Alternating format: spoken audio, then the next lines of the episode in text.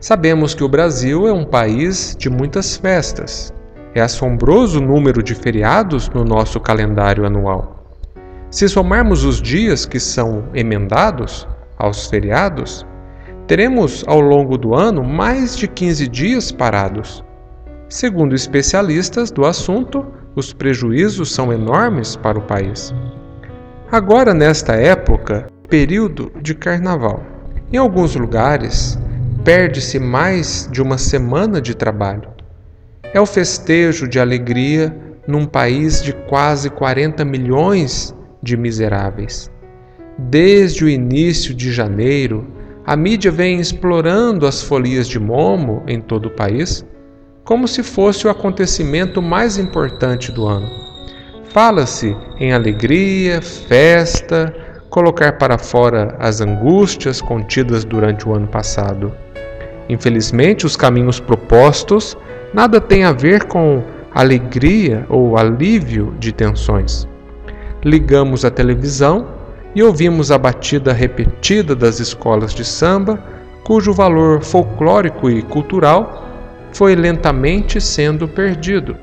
Há muita gente que busca fazer do carnaval um momento de esperança, oportunizando empregos, abrigando menores, e isso é muito valioso. Entretanto, o grande saldo da festa se resume em duas palavras: ilusão e sensualidade. Referimos-nos à ilusão dos entorpecentes, dos alcoólicos, a ilusão de grandeza que falsamente produz um imenso contraste entre a beleza da avenida e a subvida dos barracos.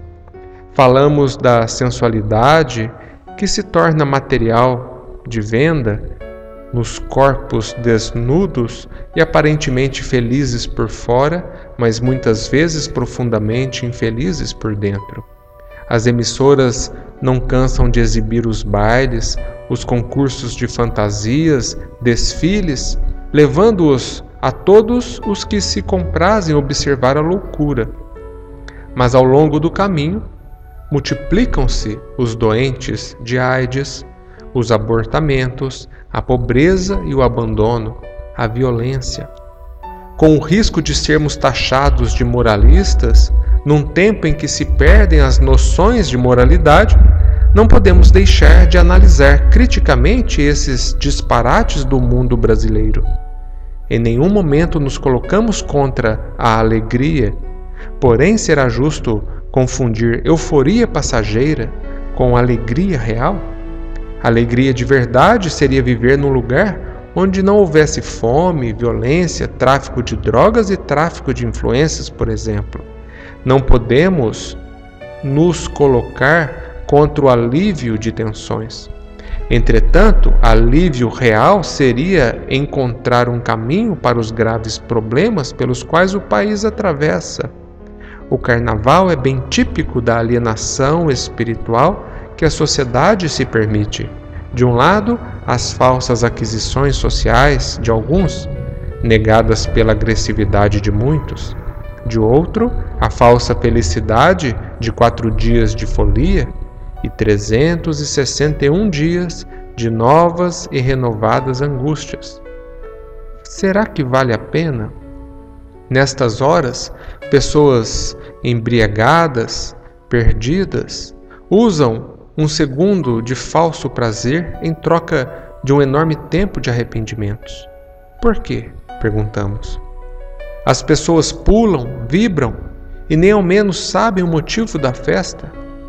Vão porque outras pessoas também vão, enquanto a sociedade agir desta forma, sem personalidade digna, dando valores justamente aos desvalores, as pessoas continuarão sofrendo as consequências de seus próprios atos.